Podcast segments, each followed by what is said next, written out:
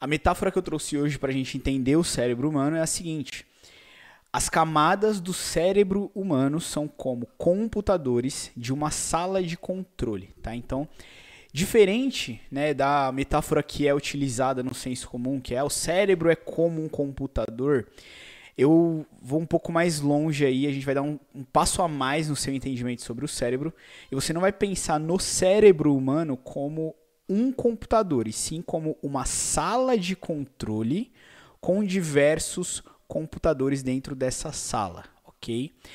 Dentro desses computadores que são é, digamos que as camadas e as áreas específicas do cérebro que controlam as funções do nosso corpo, você vai pensar que existe um operador né, controlando esses computadores.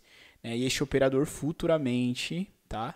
Na próxima aula, provavelmente, eu vou trazer para você na metáfora também. Você vai entender quem é o controlador destes computadores. Por enquanto, você vai pensar no cérebro humano como uma sala de controle né? E você vai pensar em cada parte do cérebro como um computador que controla e que faz alguma ou algumas ações específicas.